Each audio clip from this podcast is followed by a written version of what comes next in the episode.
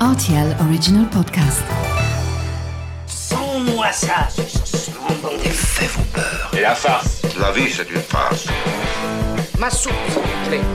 J'adore les chocolates. Mon scarpe, mon germe-là Mais combien de fois je dois vous dire que c'est susceptible, l'aubergine?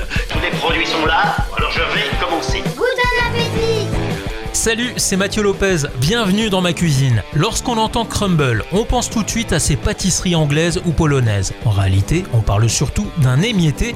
Voici la recette du crumble de courge.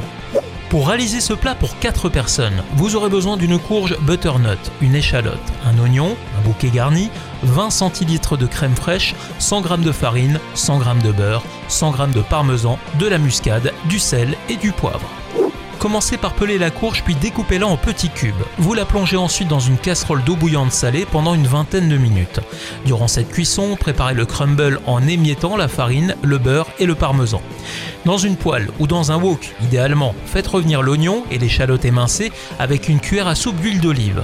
Enfin, vous ajoutez votre bouquet garni, les cubes de courge bien égouttés lorsqu'ils sont cuits et laissez mijoter pendant environ 10 minutes. hein, ça devrait suffire. Quand la cuisson vous semble homogène entre les différents ingrédients, ajoutez la crème fraîche en remuant le tout et laissez reposer pendant quelques minutes. Cette préparation, vous allez maintenant la déposer dans un plat à gratin, puis vous recouvrez avec le crumble. 10 minutes de cuisson en chaleur tournante et grill vous suffiront pour sublimer ce délicieux crumble aux saveurs d'automne.